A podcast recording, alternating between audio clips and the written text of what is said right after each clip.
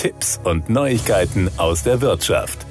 Es gab Zeiten, in denen der Kampf von Bankkunden gegen Banken dem Kampf von David gegen Goliath ähnelte, aber leider gewann meistens Goliath. In seinem aktuellen Urteil vom 4.11.2022 zum Aktenzeichen 12O 198-21 hat das Landgericht Kiel entschieden, dass eine Klausel in dem Formular des Deutschen Sparkassenverlags der Fassung März 2016 die gesetzlichen Anforderungen nicht erfüllt. Der von Hahn Rechtsanwälte vertretene Kläger erhielt mit Vertrag vom 14.12.2016 eine Immobilienfinanzierung von der beklagten Sparkasse. Im März 2021 verkaufte der Kläger das finanzierte Objekt und leistete insbesondere eine sogenannte Vorfälligkeitsentschädigung in Höhe von 14.111 Euro und 43 Cent. Gefordert wurde die Vorfälligkeitsentschädigung wegen der im Vertrag vorgesehenen Zinsbindungsfrist bis zum 30.12.2021. 2031. Das Landgericht urteilte, dass die beklagte Fördersparkasse dem Kläger die geleistete Vorfälligkeitsentschädigung in Höhe von 14.111,43 Euro, die Bearbeitungsgebühr in Höhe von 200 Euro und die Urkundengebühr in Höhe von 25 Euro zurückzuzahlen habe. Ein Anspruch auf Vorfälligkeitsentschädigung sei ausgeschlossen gewesen, weil im Vertrag der Sparkasse die Angaben über die Berechnung der Vorfälligkeitsentschädigung unzureichend sind. Kurz zuvor Hatten wir auch bereits das Landgericht Weiden von unserer Rechtsauffassung überzeugt, dass die Angaben in den Formularen des Deutschen Sparkassenverlags zur Berechnung der Vorfälligkeitsentschädigung unzureichend sind, erklärt der Hamburger Rechtsanwalt